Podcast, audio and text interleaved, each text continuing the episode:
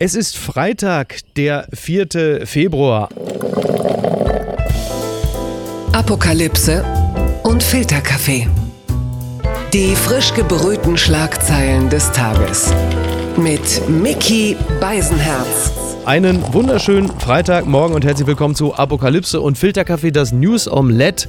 Und auch heute blicken wir ein wenig auf die Schlagzeilen und Meldung des Tages. Was ist wichtig? Was ist von Gesprächswert? Worüber lohnt es sich zu reden? Und ich freue mich, dass ich mit ihr reden kann. Ich verfolge ihr Schaffen mit großer Begeisterung seit einiger Zeit. Und jetzt ist sie da. Sie ist Ressortleiterin Community and Social bei der Welt. Was immer das auch ist, was die jungen Leute da treiben. Guten Morgen, Franziska Zimmerer. Hallo, schön, dass ich da sein darf.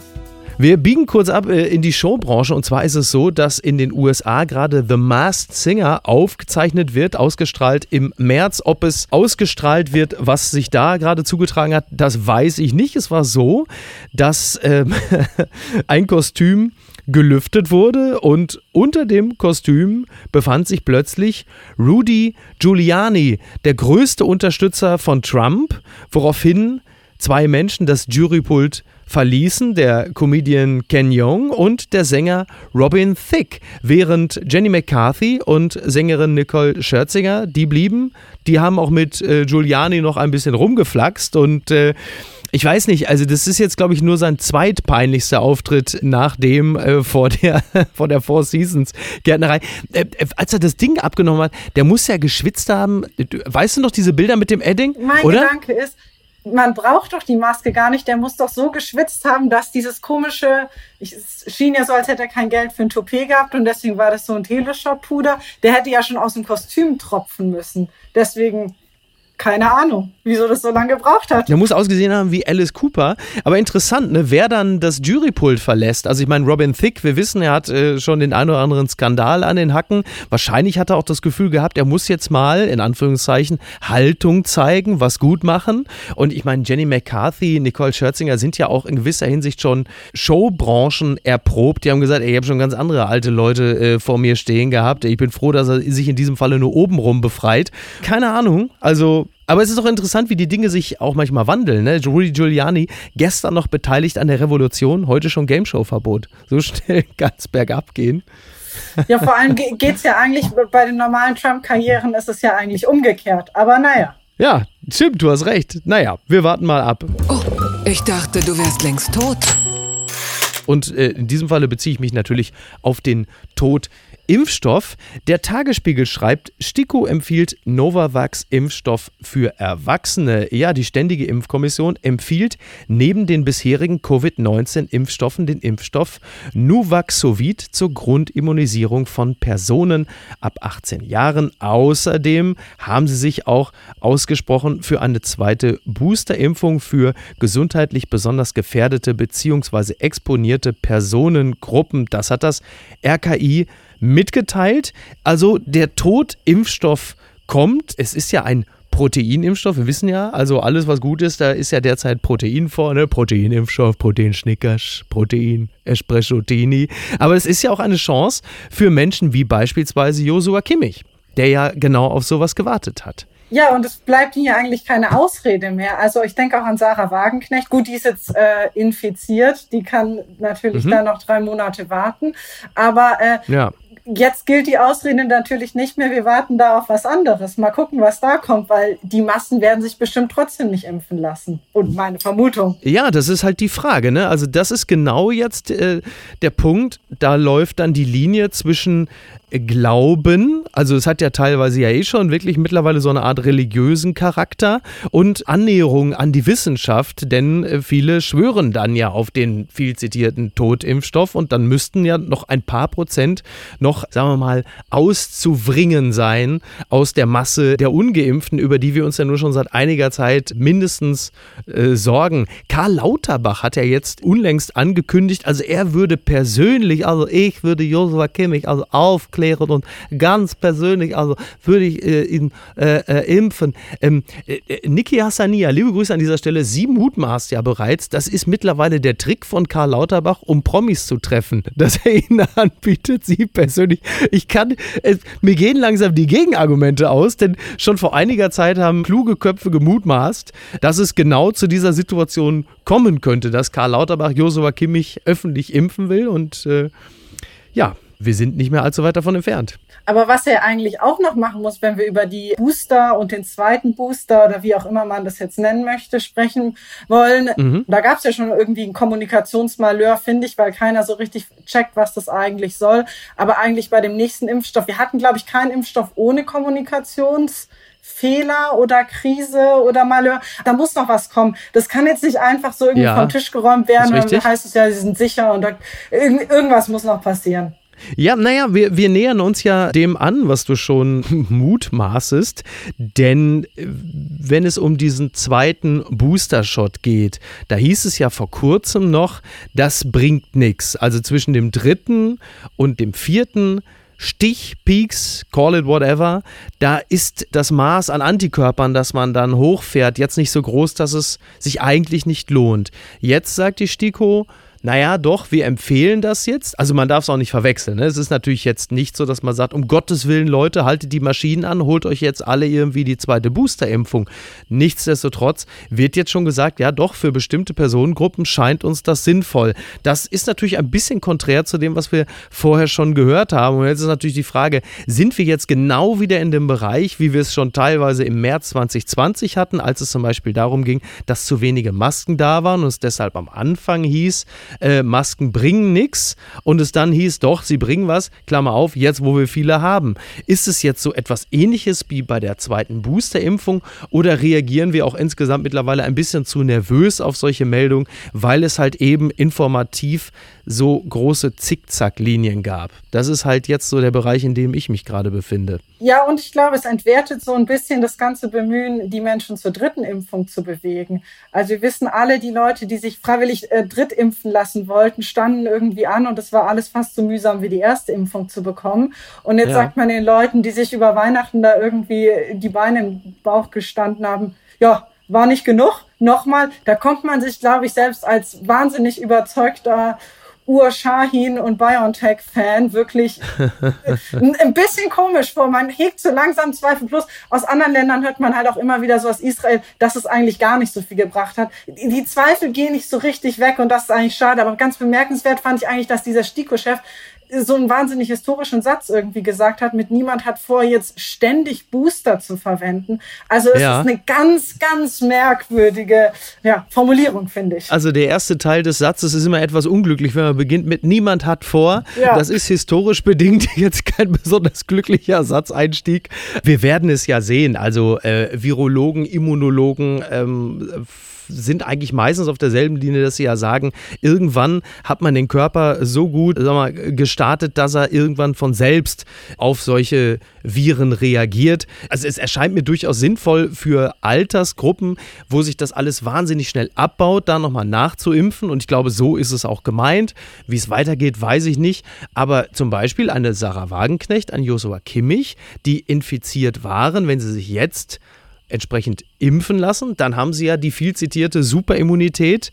Sprich, äh, aber da, ich glaube, da muss auch ein bisschen mehr gemacht werden. Ne? Du musst dann schon irgendwie nochmal boostern nach Infektion oder so. Also Man muss ja auch sagen, es, äh, in jedem Bundesland ist die Impfung ja auch unterschiedlich wirksam und ja. äh, der Test auch und die Infektion oder der Genesenstatus auch. Also da muss man auch immer nochmal Rücksprache mit dem Virus halten, wo er sich denn gerade aufhält. Das ist absolut richtig. Ein letztes noch, bevor wir weitermachen. Äh, du hast ja sicherlich auch mit großem Interesse die Impfkampagne verfolgt. Da haben wir ja schon Ach, ja. Olaf Scholz gesehen, der dieses Sani Ferreske äh, Bild hochgehalten hat. Jetzt geistert ein neues Bild herum. Da ist noch mehr Text, noch mehr wilde Farben, noch mehr seltsame Templates und Fonts und Designs und am Ende bleibt genau was hängen. Also ich finde, es ist eine Kampagne von Geimpften für Geimpfte.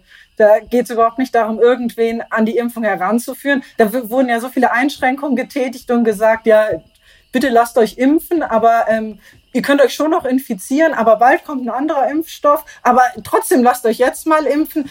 Das ist so bescheuert, damit überzeuge ich keinen, der bisher nicht geimpft ist. Also. Ich habe es ähnlich wahrgenommen. Äh, jetzt geistert ja auch das äh, Thema rum. Wäre es denn nicht sinnvoller, großflächig und breit angelegt die deutschen Straßen und auch die Datenautobahnen, um mal Helmut Kohl zu zitieren, zu pflastern mit Schockbildern? Gottes Willen. Um Gottes Willen. Ich glaube ja eigentlich, dass die Menschen gar nicht so blöd sind. Und wenn man mit denen spricht und einfach sehr niederschwellig, aber das ist dann halt keine Impfkampagne mit coolen Postern, sondern das wird wahrscheinlich teurer als 60 Millionen Euro. Aber wenn man die Leute oder die Ärzte in irgendwelche Busse steckt und äh, an die entsprechenden mhm. Orte fährt und mit den Leuten auch spricht, egal auf welcher Sprache, dann kann man die Leute viel, viel eher überzeugen, weil sie dann viel weniger Angst haben. Zumal ich auch wirklich der Ansicht bin, nach zwei Jahren Pandemie ist das Letzte, was die Leute brauchen, jetzt noch Schockbilder. Also A, also es gibt sowieso ja auch keine, keine Unterschockung in der Gesellschaft. Es wird ja andauernd, wurde oder lange in, in Schreckensszenarien gedacht. Und auf der anderen Art, äh, viele gewöhnen sich dann ja auch an solche Bilder. Das kennen wir ja auch von, von Rauchern beispielsweise. Da scheint mir dann zum Beispiel dieses Micro-Influencing viel sinnvoller, dass man wirklich gezielt gezielt Geld ausgibt für Leute, die sonst für andere Produkte werben, für kleines Geld, dass man denen sagt, pass mal auf, geh in deine Peer Group und geh da rein und wirb fürs Impfen. Da scheint mir das Geld auch deutlich besser angelegt, beispielsweise. Also 60 Millionen, damit kann man viel mehr sinnvolle Dinge machen, aber ich glaube, da haben wir uns alle drauf geeinigt. Ja. Die Schlagzeile des Tages. Die Lage ist nicht danach. Scholz will noch keine Corona-Lockerung, das schreibt die Berliner Zeitung. Nachdem die Debatte über eine Lockerung von Maßnahmen in Deutschland zuletzt Fahrt aufgenommen hatte, verpasst der Kanzler den Hoffnung einen Dämpfer. Zitat und gleichzeitig ist das die Voraussetzung dafür, dass wir auch, wenn wir den Höhepunkt der Infektion hinter uns haben werden, dann über Lockerungsschritte entscheiden und beraten können. Aber da sind wir leider noch nicht angekommen. Zunächst einmal äh, stellen wir fest, also Twitter hat Olaf Scholz quasi ins Heute-Journal hinein zitiert. Und ich habe mich ja zuletzt gefragt, wo ist Olaf Scholz? Wann redet er mit uns? Wann spricht er zu uns? Und ich habe mich selbstkritisch gefragt, ob es nicht eigentlich auch in erster Linie unser Problem ist. Also wir haben ja dieses Laber-Podcast normierte Zeitalter der Dauer-Performance. Und dass da schnell die Gefahr besteht, dass man mangelnde Präsenz mit kompletter Untätigkeit gleichsetzt. Also nur wer irgendwo steht oder sitzt und redet, ist auch. Und die Wahrheit kann ja auch sein, dass Olaf Scholz hinter den Kulissen unglaublich viel gemacht hat und es auch an seine Spitzenleute abgegeben hat. Also all das ist ja denkbar. Also haben wir da jetzt einen Fehler gemacht oder hat Olaf Scholz vielleicht auch tatsächlich einfach ein bisschen underperformed in diesen Tagen, in denen sich so viele Fragen stellen? Zuvorderst jetzt halt eben an diesem Beispiel Corona. Also ich glaube, das ist so ein Twitter-Phänomen, weil die Menschen sonst den Luxus in so einer Demokratie wie Deutschland haben, sich nicht ständig fragen zu müssen, was eigentlich los ist und sich auch nicht auf die Suche direkt direkt begeben, weil hoffentlich nicht alle äh, auf Twitter rumhängen oder das wissen wir zumindest, dass der Großteil der Gesellschaft nicht ganz so bescheuert ist. Aber ich glaube, ähm, es geht gar nicht so sehr um ihn. Er hat ja immerhin einen Regierungssprecher mhm. und die Aufgabe oder seine Aufgabe ist es ja zumindest ab und an mal zu sagen, dass der Herr noch lebt.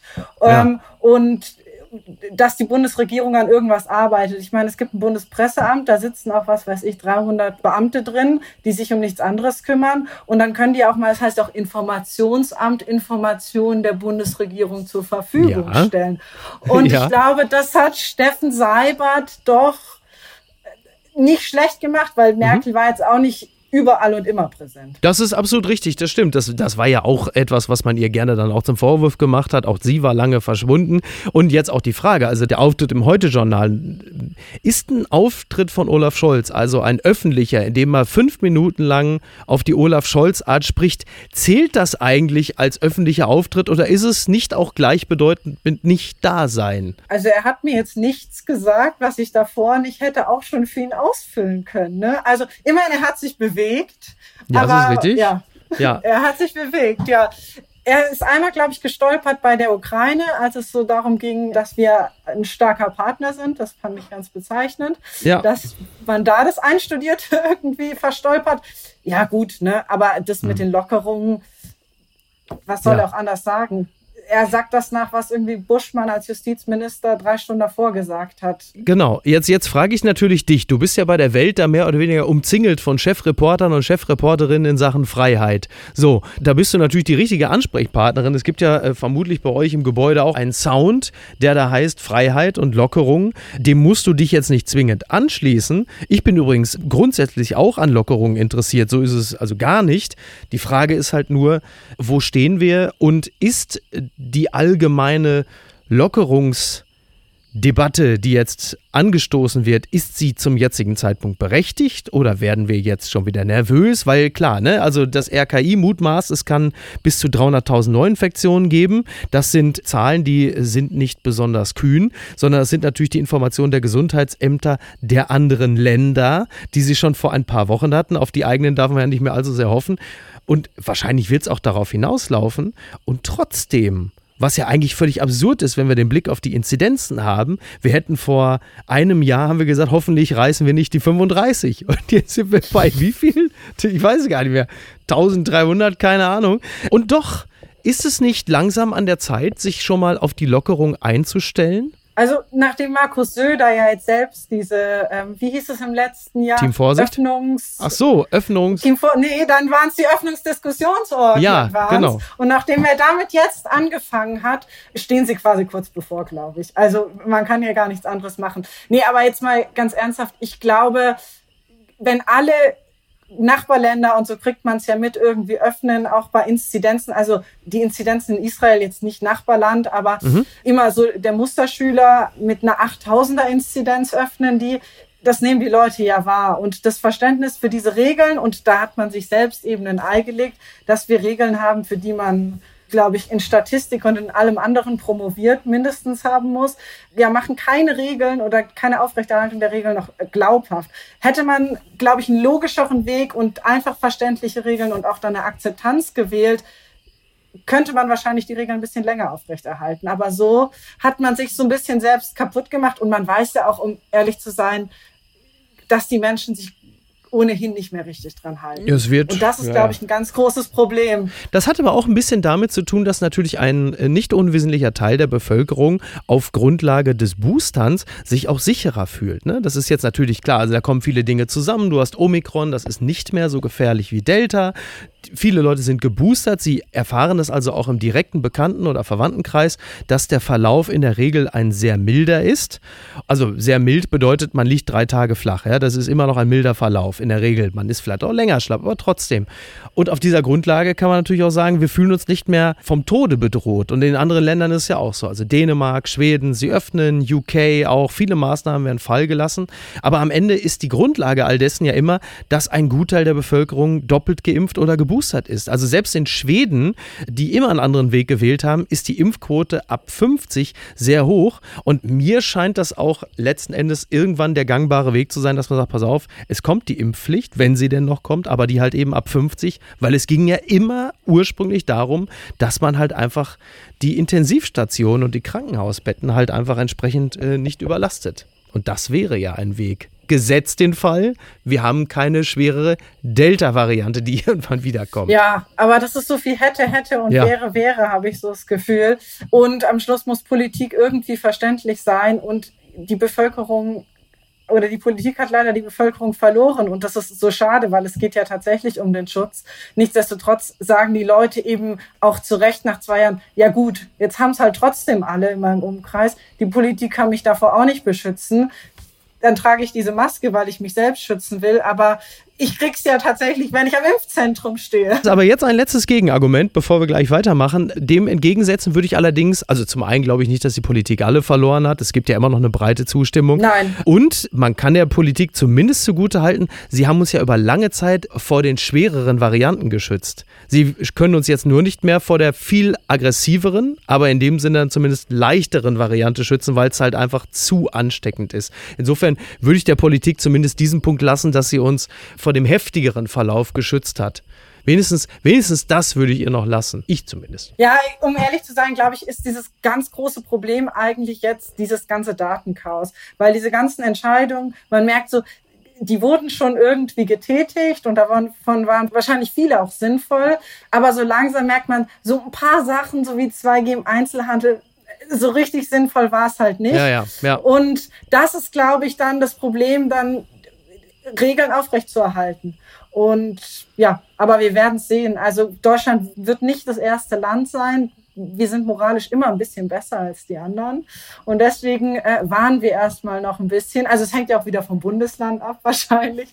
Deswegen, ja. ähm, genau. Ähm, ich würde mich mal freuen, wenn es dann irgendwann so ein bisschen eine Entwarnung gibt, weil gefühlt seit zwei Jahren warnen wir sehr viel, aber ja. die Entwarnung kommt irgendwie recht selten. Und die gehört auch dazu. Ich sehne sie auch herbei. Übrigens, äh, besagter Olaf Scholz möchte am Valentinstag, den 14. Februar, eine Auslandsreise antreten zu Putin. Allerdings fliegt er vorher nach Kiew. Das ist also genauso wie Baerbock. Uh. Er fliegt ja vorher in die Ukraine und dann erst äh, nach Russland zu Putin. Andererseits am Valentinstag äh, zu Putin wäre auch Quatsch gewesen, weil dieser Tag gehört natürlich Putin und Schröder. Ne, ich rieche schon die Rosenblätter. ich freue mich. Blattgold. Schulterschluss gegen USA. Putin fliegt zum Gipfel mit Xi bei Olympia in Peking. Das berichtet das Redaktionsnetzwerk Deutschland. Ja, heute beginnt Olympia. Das wissen wir. Wir haben das im Vorfeld verfolgt. Und der Kreml-Chef fliegt zur Eröffnung der Olympischen Winterspiele nach Peking. Er möchte mit Staatschef Xi Jinping mit Blick auf den politischen Boykott der Spiele durch die USA und andere Staaten, äh, da möchte er dem Mann den Rücken stärken. Und jetzt, Franziska, an dich die Frage. Also äh, in, in dieser Zeit, ja, zu einem solch grausamen Despoten zu fliegen, der für Menschenverachtung und die Verletzung der Menschenrechte steht, riskiert Wladimir Putin da nicht auch ein bisschen seinen guten Ruf zu verspielen? Er muss halt gucken, ob das Staatsdoping wirklich äh, Früchte trägt. Ach so, stimmt natürlich. Dass es natürlich ja. nicht gibt, natürlich nicht. Nein, um Gottes Willen. Aber ich finde, da hat Annalena Baerbock wahrscheinlich alles zugesagt, was man dazu sagen kann. Es ist einfach peinlich. Ja. Die Rolle des deutschen IOC-Präsidenten ist peinlich. Und am schlimmsten trifft es einfach die Sportler, die da irgendwie, also das ist ja auch kein Fußball, wo man so sagt, na gut, die spielen halt noch Champions League und was weiß ich, sondern die äh, trainieren da ja, irgendwie vier Jahre, kriegen irgendwie eine beschissene Förderung von der Bundeswehr. Ja, und dann sitzen die da in so einer komischen Blase und Horror. Aber das IOC hat sehr viele Kondome ausgeteilt, habe ich gehört. Also das hat man schon gemacht. Er hat gesagt, Leute, Ach. ja, innerhalb der Blase, was da ist, ja. Also das schon, das ist nicht. Aber du hast natürlich komplett recht. Ich nehme es auch so wahr. Mir tun da auch die Sportler und Sportlerinnen in erster Linie leid. Was Thomas Bach angeht, da warte ich auf die Netflix-Doku. Und es ist so, dass die deutsche Fahne von Claudia Pechstein und Francesco Friedrich getragen werden wird. Das sind die Fahnenträger bei der Eröffnungsfeier. Gerade Claudia Pechstein ist natürlich eine spektakuläre Sportlerin. Sie wird kurz nach der Abschlussfeier 50 und die Berlinerin schreibt in Peking mehrfach Geschichte. Es sind ihre achten Winterspiele. Damit zieht sie mit der japanischen Skisprunglegende Noriaki Kasai gleich. Eigentlich auch konsequent. Also das ist das erste Mal, dass die äh, Fahnenträgerin fast umstrittener ist als die Spiele selbst. Ist natürlich für die Sportler selbst eine große Ehre, bei Olympia da zu sein. Ich glaube, für die Sportler ist es auch das das ist, glaube ich, sind die einzigen, für die die Spiele wirklich nicht politisch sind. Ja, obwohl man ja schon hört, und das finde ich einfach sehr, sehr unfair. Unfair ist so ein blödes Wort, aber tatsächlich, dass die sich ständig auch dafür rechtfertigen müssen, dass sie dann doch hinfahren, weil sie doch dann in ihrer Rolle politisiert werden. Ja. Und das haben die sich wahrscheinlich, als sie da mit vier Jahren beschlossen haben, ihr Leben aufzugeben, keine Jugend, keine Kindheit und nichts zu haben und irgendwie auch immer in der Kälte zu sein, das darf man ja nicht vergessen, haben die wahrscheinlich auch keinen Bock gehabt, da irgendwie dann als Sprachrohr fürs IOC halbwegs dienen zu müssen ich gucke es mir natürlich trotzdem an, weil ich liebe Olympia. Ähm, ja. Aber es ist, es war schon in Tokio und das ist ein ganz anderes Land, aber ohne Gäste scheiße und. Du, und ich erinnere nur an 2000, 2014 in Sochi, ne? Unter Wladimir Putin der jetzt wahrscheinlich sich auch anguckt, ob die das mit den Schneekanonen in einer Region, wo es eigentlich sehr heiß ist, besser hinkriegen als, als damals. Ich bin auch gespannt. Also ich wünsche allen Sportlern und Sportlerinnen eine möglichst erfolgreiche Zeit. Corona-frei läuft ja auch nicht alles ganz reibungslos. Und was das Politische angeht, ich, ich hoffe, es gibt da irgendwann mal die Wende, aber ich bin da auch noch nicht so, noch nicht so ganz hoffnungsvoll. Die gute Tat des Tages. CDU und CSU für März ist Streit der Unionsparteiengeschichte. Das berichtet die Frankfurter Rundschau. Das schlechte Wahlergebnis von CDU und CSU haben viele der Uneinigkeit der Unionsparteien zugeschrieben. Söder und Merz wollen nun umsteuern. Äh, es gibt wunderbare Zitate, unter anderem vom Landesgruppenchef, also dem CSU-Landesgruppenchef Alexander Dobrindt, der sagt, die größten Aufgaben für die Unionsparteien heißen derzeit Teamplay untereinander und Powerplay in der Opposition gegenüber den Ampelparteien und den wunderbaren Slogan Opposition ist Opportunity. Das hat mir wahnsinnig gut gefallen. Du bist ja auch großer äh, Söder-Fan, wie ich weiß. Und ich habe gesagt, Söder ist jetzt für Friedrich Merz so eine Art, äh, so ein bisschen wie so ein, wie so ein Uber-Fahrer, mit dem man ja irgendwie auch klarkommen muss, damit man ans Ziel kommt. Dann macht man auch mal ein bisschen Smalltalk und gibt sich irgendwie, weil sonst wird das ja auch eine wahnsinnig lange und peinliche Stille, die da entsteht. Ne? Und ähm, jetzt stehen die beiden da. Ja, sie saßen ja neulich schon mal irgendwo. Ich weiß gar nicht, ob es am Tegernsee war oder so. Und es sah aus wie so eine ganz, ganz schlechte Parship-Werbung. Ja. Ja, also ich glaube ganz einfach, wie in jeder guten Beziehung. Man sucht sich einen gemeinsamen Feind aus, das ist die Ampel und dann hält man irgendwie zusammen. Aber man hat schon gemerkt tatsächlich, dass März das Ganze so ein bisschen mit ein bisschen mehr Größe, glaube ich, annimmt als äh, Laschet. Mhm. Man hat so das Gefühl, es ist ein bisschen mehr auf Augenhöhe. Du meinst jetzt Körper, Körpergröße oder, auch, oder jetzt? Körpergröße, aber auch, auch so, man hat ein bisschen mehr das Gefühl, dass da auch irgendwie Respekt von Söder kommt. Ja, der nimmt den ernster, ne? Aber die sind halt auch in einer ganz anderen Situation jetzt. Die Ampel schwächelt. Die zeigen jetzt tatsächlich, dass ihr komischer neuer Politikstil, den sie ausgerufen haben, nicht so richtig Unterschied oder sich nicht so unterscheidet von dem Wundliegen der GroKo. Wo der neue Politikstil ist, ist mir noch nicht so richtig klar. Es gibt viele Dokumentationen jetzt darüber.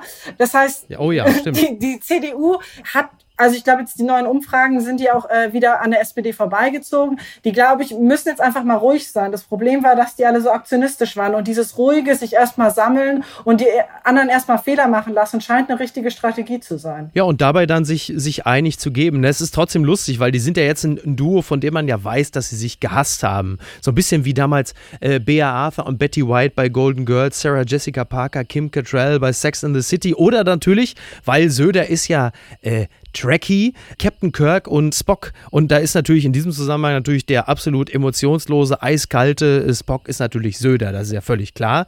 Ja, sie müssen halt Einigkeit äh, suggerieren, da wo keine ist, um beim Publikum attraktiv zu bleiben. Wenn das funktioniert und zumindest Scholz so weitermacht, dann kann man da schon mal das ein oder andere Prozent Ja, und Söder holen. braucht ihn halt auch. Der braucht ja eine starke CDU. Wenn dann im nächsten Jahr die Landtagswahlen sind, wenn er da wieder so schlecht abschneidet, dann reiht er sich auf jeden Fall nicht in die, in die Stoiber-Strauß-Nachfolge oder auch Seehofer-Nachfolge ähm, mit den 50 Prozent plus ein. Ja, das wäre ein Realitätsschock für ihn. Deswegen muss er jetzt alles tun und sich mal wieder ein bisschen zusammenreißen.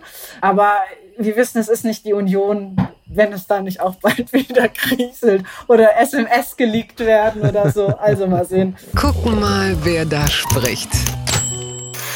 Der hassende Menschenfreund findet kaum mehr ein Forum, das sagt Harald We das Harald Welt ist auch gut. Das sagt Harald Schmidt in der Welt. Einst schoss Harald Schmidt mit Plastikpistolen auf grüne Frauen im Fernsehen. Heute sorgt er sich um Annalena Baerbock, wenn sie mit High Heels am Grab des unbekannten Soldaten steht. Ein Gespräch über die Humorgrenze Deutschland, Österreich und Kopfschüsse bei Ernst Jünger. Das ist ja interessant. Also bis vor kurzem habe ich viel Geld dafür ausgegeben, um mal ein Harald Schmidt-Interview lesen zu können in der Zeit oder so. Und jetzt hat, glaube ich, selbst der Stern ein Interview mit Harald Schmidt. Also alle haben Interviews mit mit Harald Schmidt. Es gibt eine Kaskade an Harald Schmidt-Interviews. Er etadifiziert sich gerade so ein bisschen. Finde ich ein bisschen schade, weil der Mann natürlich weiß, willst du gelten, ne? mach dich selten. Und er ist ja äh, so ein bisschen das letzte Einhorn der Showbranche. Ich zitiere mal eine Passage als er sagt über Annalena Baerbock, da erlebe ich gerade eher den Moment des Peter-Prinzips. Jeder erreicht die Stufe, wo es ihn erledigt. Ich nenne Frau Baerbock ja nur mein Trampolinchen, weil sie diese Trampolinspringer-Figur hat. Da kommt natürlich der Vater in mir durch. Wenn ich sie in diesen dünnen High Heels am Grabmal des unbekannten Soldaten stehen sehe, sage ich, Mädchen, zieh dir ein paar warme Puschen an für diesen Act. Ich habe sie durch den Schnee in die Tretjakow-Galerie stöckeln sehen. Da muss ein Theater schon eine Weltklasse-Inszenierung auf die Bühne bringen, um das zu toppen. Ich mag bei Frau Baerbock dieses Glücksgefühl, wenn sie auf der Gangway hochgeht zum Regierungsflieger. Das ist wirklich letzte Stufe vor dem Selfie. Zumindest der letzte Satz wäre natürlich eins zu eins auch auf Heiko Maas, ihren Amtsvorgänger, übertragbar gewesen. Insofern ist es nicht zu 100% misogyn, was ich da gerade vorgetragen habe. Trotzdem, was liest eine junge Frau wie du, wenn sie diese Passage sieht? Was liest du daraus? Fühlst du dich zutiefst verletzt als junge Feministin oder gefällt er dir, weil er dem Zeitgeist immer wieder lustvoll auf die Fußmatte strullert? Was überwiegt dafür ein Gefühl in diesem Moment? Um ehrlich zu sein, habe ich ohne mich mit Harald Schmidt gleichsetzen zu wollen, was ähnliche Beobachtungen bei ähm, Robert Habeck schon selber gemacht und bin da irgendwie immer der mhm. Regel mhm. gefolgt, so nach oben schießen darf man und ja. habe deswegen eigentlich überhaupt keine Bauchschmerzen damit, habe die Diskussion darum natürlich mitbekommen, aber es ist ja. Es gab eine, oder? Die habe ich nämlich auch nicht mitbekommen, ja, aber ja, ja, es war es völlig klar, dass es sie um geben ehrlich würde. Zu sein, ähm, führt genau so ein Interview und so eine Äußerung, die sind ja mit Bedacht getätigt, alle Leute vor, die mhm. sich über sowas aufregen und deshalb werden so eine, solche Aussagen getätigt, ja nicht um irgendwie Annalena Baerbock anzugreifen, sondern weil man die Reaktion provozieren möchte. Und ich weiß gar nicht, was wir machen würden, wenn er genau. immer noch viermal pro Woche im Fernsehen wäre. Also wie spaßbefreit wären wir alle, dann könnte Twitter, glaube ich, würde explodieren. Das wäre natürlich äh, nicht durchzuhalten heutzutage. Es ist ja auch interessant, der Mann ist ja natürlich das perfekte Clickbait. Was er ja will, ist, er ist ja Herausgeber für ein Buch über Thomas Bernhard. Also weiß er natürlich, wenn ich diese ganzen Interviews gebe, dann droppe ich natürlich spezielle Sätze, die genau als das funktionieren, so als Shit-Marketing. Wenn jeden Tag äh, eine Sau durchs Dorf getrieben wird, dann schreib wenigstens den Namen des Produktes drauf, das du bewerben willst. Und er hat natürlich verstanden, dass in dem Meinungsgewölle jeden Tag es eigentlich auch drei Tage später schon völlig scheißegal ist, welche Meinung du geäußert hast, weil alles ist gleich wichtig, alles ist gleich egal und es bedeutet ihm ja nichts, wie Twitter ihn sieht. Deswegen sagt er, ich stelle mich jetzt in den Dienst der Sache. Ich sage ein paar Sätze, von denen ich weiß, dass sie A, natürlich beim konservativen und beim Akademikerpublikum gut ankommen werden und gleichzeitig für einen derartigen Alarm sorgen werden, dass es auch noch in andere Milieus hineinragt und die Leute sagen, ach so, guck mal, da hat Thomas Bernhard, da gibt es ein neues Buch. Also perfekt gesetzt aus Marketing aus Marketing-Gesichtspunkten, aber um ehrlich zu sein, wohin soll man nach schießen? Nach oben. Und wenn er das tut, eine Außenministerin ans Bein zu pinkeln, ist okay, das ist die Aufgabe irgendwie. Und ich finde, wir haben in den letzten zwei Jahren viel zu wenig erlebt, dass sich über die Regierung lustig gemacht wurde, dass sich über Leute dort lustig gemacht wurde. Und das muss man aushalten, wenn es nicht beleidigend wird. Und nach meinem Geschmack ist es nicht beleidigend. Um ehrlich zu sein, es hat ja sogar schon so fa fast was Ehrfürchtiges, wie die Eleganz beschrieben wird. Und bei Heiko Maas haben wir das auch gemacht. Er degradiert sie natürlich in diesem Falle natürlich schon ein bisschen so zum, zum Püppchen, zum kleinen Mädchen. Das schwingt da natürlich durch. Ich finde den Begriff Trampolinchen, finde ich einfach stilistisch irgendwie so ein bisschen bisschen low. Komisch, ist ein komisches, komisches, ein komisches, ein komisches Wort. Wort. Liest sich auch komisch. Ja, finde ich auch. Also rein stilistisch habe ich mich eigentlich am meisten daran gestört. Das ist eigentlich auch, ich, aber egal. Aber du hast natürlich völlig recht. Über Heiko Maas haben wir uns mindestens genauso doppelt und dreifach und auch völlig zu Recht lustig gemacht. Ich glaube übrigens, wenn man Harald Schmidt wirklich wehtun will, dann weniger, indem man ihn als sexistisches, misogynes Schwein bezeichnet, sondern dass man einfach sagt, dass die schiere Masse an Interviews bei ihm gerade zu einer deftigen Fagottschalkung führt. Ich glaube, das ist das, was ihm am meisten wehtut, weil er selber auch weiß, eigentlich würde ich am liebsten mich wieder komplett zurückziehen und mich einfach von den Leuten anhimmeln lassen, die ich damals schon eigentlich zutiefst abgelehnt habe. Aber gut. Ganz weit vorne. Frank Zander, ich bin stolz auf meinen ganzen Irrsinn, das sagt er in der Augsburger Allgemeine. Ich zitiere ihn auch nur deshalb, weil er nämlich heute 80 Jahre alt wird. Die Showlegende, der gute Mann von Berlin, der seit Mitte der 90er regelmäßig Obdachlose verköstigt umsonst mit dem legendären Gänseessen und der Mann, der natürlich verantwortlich ist für die Glückwunsch-CDs, die du wahrscheinlich gar nicht mehr kennst. Franziska, oder? Ich muss ehrlich sagen, ich kenne ihn genau wegen der äh, wohnungslosen Weihnachtsessen ah, und ja, genau. weil er aussieht ja. wie Ingo Lenzen. Aber ich habe noch nie ein Lied gehört. wie schrecklich, wie absolut schrecklich. Ähm, ja, er singt natürlich die Hertha-Hymne, ne? Nur nach, nur nach Hause. Ach. Liebe Grüße an Marco Seifert von Radio 1 an dieser Stelle. Ich kenne ihn natürlich, ich bin ja älter als du. Ja, hier kommt Kurt und all diese Dinge. Und was legendär war, waren immer die Glückwunsch-CDs. Die hat er damals Anfang der 90er besungen. Da konnte man also einer Person aus dem engeren Umfeld, konnte man eine persönliche Gratulations-CD von Frank Zander schenken. Mit einer persönlichen Hallo, liebe Ingeborg, du hast heute deinen 70. Geburtstag. Und das ist ja großartig. Und dann hat er natürlich ein Lied gesungen. Das war toll. Das gibt es heute leider in der Form nicht mehr. Ja, Frank Zander, 80 Jahre alt. Ingolenzen. Das ist doch wirklich nicht. Ich dachte, ich dachte hier, der Dingens hier von den Hörnern sieht aus wie Ingo Lenzen. Ach Gott. In Köln sehen die ja sowieso die alle sehen alle aus. Ne? Nein, gar nicht. Sowas kann man sich nicht ausdenken. Someone bought this British Airways aircraft for one pound and turned it into a party plane, meldet Time Out after a year long renovation costing 500,000 pounds. The old 747 has been turned into a bar and nightclub. Also hat jemand für kleines, kleinstes Geld eine alte Boeing gekauft, die dann für 500.000 komplett umgebaut, alles rausgerissen und einen Club reingebaut. So, und jetzt die Frage, liebe Franziska, Ulf Boschert ist ein Mann, der kann gut mit Motoren, er ist ein Mann, der aus der Feierszene Berlins kommt. Wann zieht die Welt um in eine alte Boeing? Das kann doch nicht mehr lange dauern. Das wäre, glaube ich, da sehe ich eher Media Pioneer, wenn sie dann die 25 Schiffe verlassen haben. Aber ich dachte bei der Nachricht doch, irgendwann kommt da ja. der britische Untersuchungsausschuss und findet raus, dass es Boris Johnson oder das Büro von ihm war. er dachte, es sei ein Arbeitsmeeting. Exakt, exakt. Ja. Mit der Verteidigungsministerin, ja. klar. Eines Morgens wachte Boris Johnson in einer umgebauten Boeing 747 auf und dachte, der Flug sollte eigentlich zu Putin gehen. Und dann sagte ihm einer, Boris, du warst wieder auf einer Party. Und sagte, bloody hell, was mache ich bloß immer? Schöne Vorstellung eigentlich. Gefällt mir, gefällt mir sehr, sehr gut. Ich werde das mal mit reinnehmen. Und du hast natürlich komplett recht. Gabor Steingart wird als nächstes einen alten Airbus umbauen und dann fliegt das Ding aber auch. Die Boeing ist in dem Falle ja die ganze Zeit am Boden. Und bei, bei Gabor Steingart fliegt das Ding natürlich mit Chefpilot Michael Bröker rechts Gordon Repinski, der sowieso seit einiger Zeit aussieht, als könnte er jederzeit als äh, Pilot irgendwo an Bord gehen. Das ist eine wunderschöne Vorstellung, die ich mit ins, ins Wochenende nehme. Und ich hätte nur noch eins. Und was schreibt eigentlich die Bild? Post von Wagner.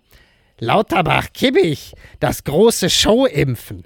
Von Bild bis ARD, alle wären zugegen. Trommelwirbel würde einsetzen, wenn der beste Fußballer Deutschlands seine Schulter entblößt und Karl Lauterbach ihn piekst. Das ist keine Fantasie. Unser Gesundheitsminister hat erklärt, dass er Kimmich gerne persönlich impfen würde. Wie wichtig wäre diese Show? Sehr wichtig. Wir haben das Impfziel von 80 Prozent nicht erreicht. Zu viele Deutsche sind noch nicht geboostert. Uns fehlt eine mitreißende Kampagne fürs Impfen. Was wir brauchen, sind Bilder, gute Botschaften. Der Gesundheitsminister würde mit Kimmich einen kritischen Patienten impfen. Wir brauchen solche Bilder. Viele Menschen würden danach ihre Meinung ändern. Manche mögen es als Showbusiness bezeichnen, was Sie da tun als Minister. Für mich ist es genau das, was wir jetzt brauchen. Herzlichst, Ihr Franz Josef Wagner. Bitte, also die Absolution von allerhöchster Stelle. Haben wir den Fall auch geklärt, ne? Dann werde ich jetzt nicht in eine Boeing gehen, sondern gleich mich wieder Richtung Baumhaus aufmachen. Das ist, das ist, mein, das ist mein intellektueller Spagat, den ich hier täglich bestreite. Und bei dir bedanke ich mich ganz herzlich. Das hat mir äh, sehr viel Spaß gemacht und ich würde mich sehr freuen, wenn du demnächst mal wieder bei uns zu Gast wärst. Vielen Dank, immer gern. Kannst du es einrichten? Bestimmt. Dann machen wir es so. Dann machen wir es so. Vielen Dank und dir noch einen schönen Tag. Danke dir. Ciao. Apokalypse und Filtercafé ist eine Studio Bummens Produktion mit freundlicher Unterstützung der Florida Entertainment. Redaktion Niki Hassania.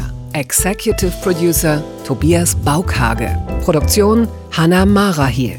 Ton und Schnitt Lara Schneider. Neue Episoden gibt es immer montags, mittwochs, freitags und samstags. Überall, wo es Podcasts gibt. Stimme der Vernunft und unerreicht gute Sprecherin der Rubriken Bettina Rust.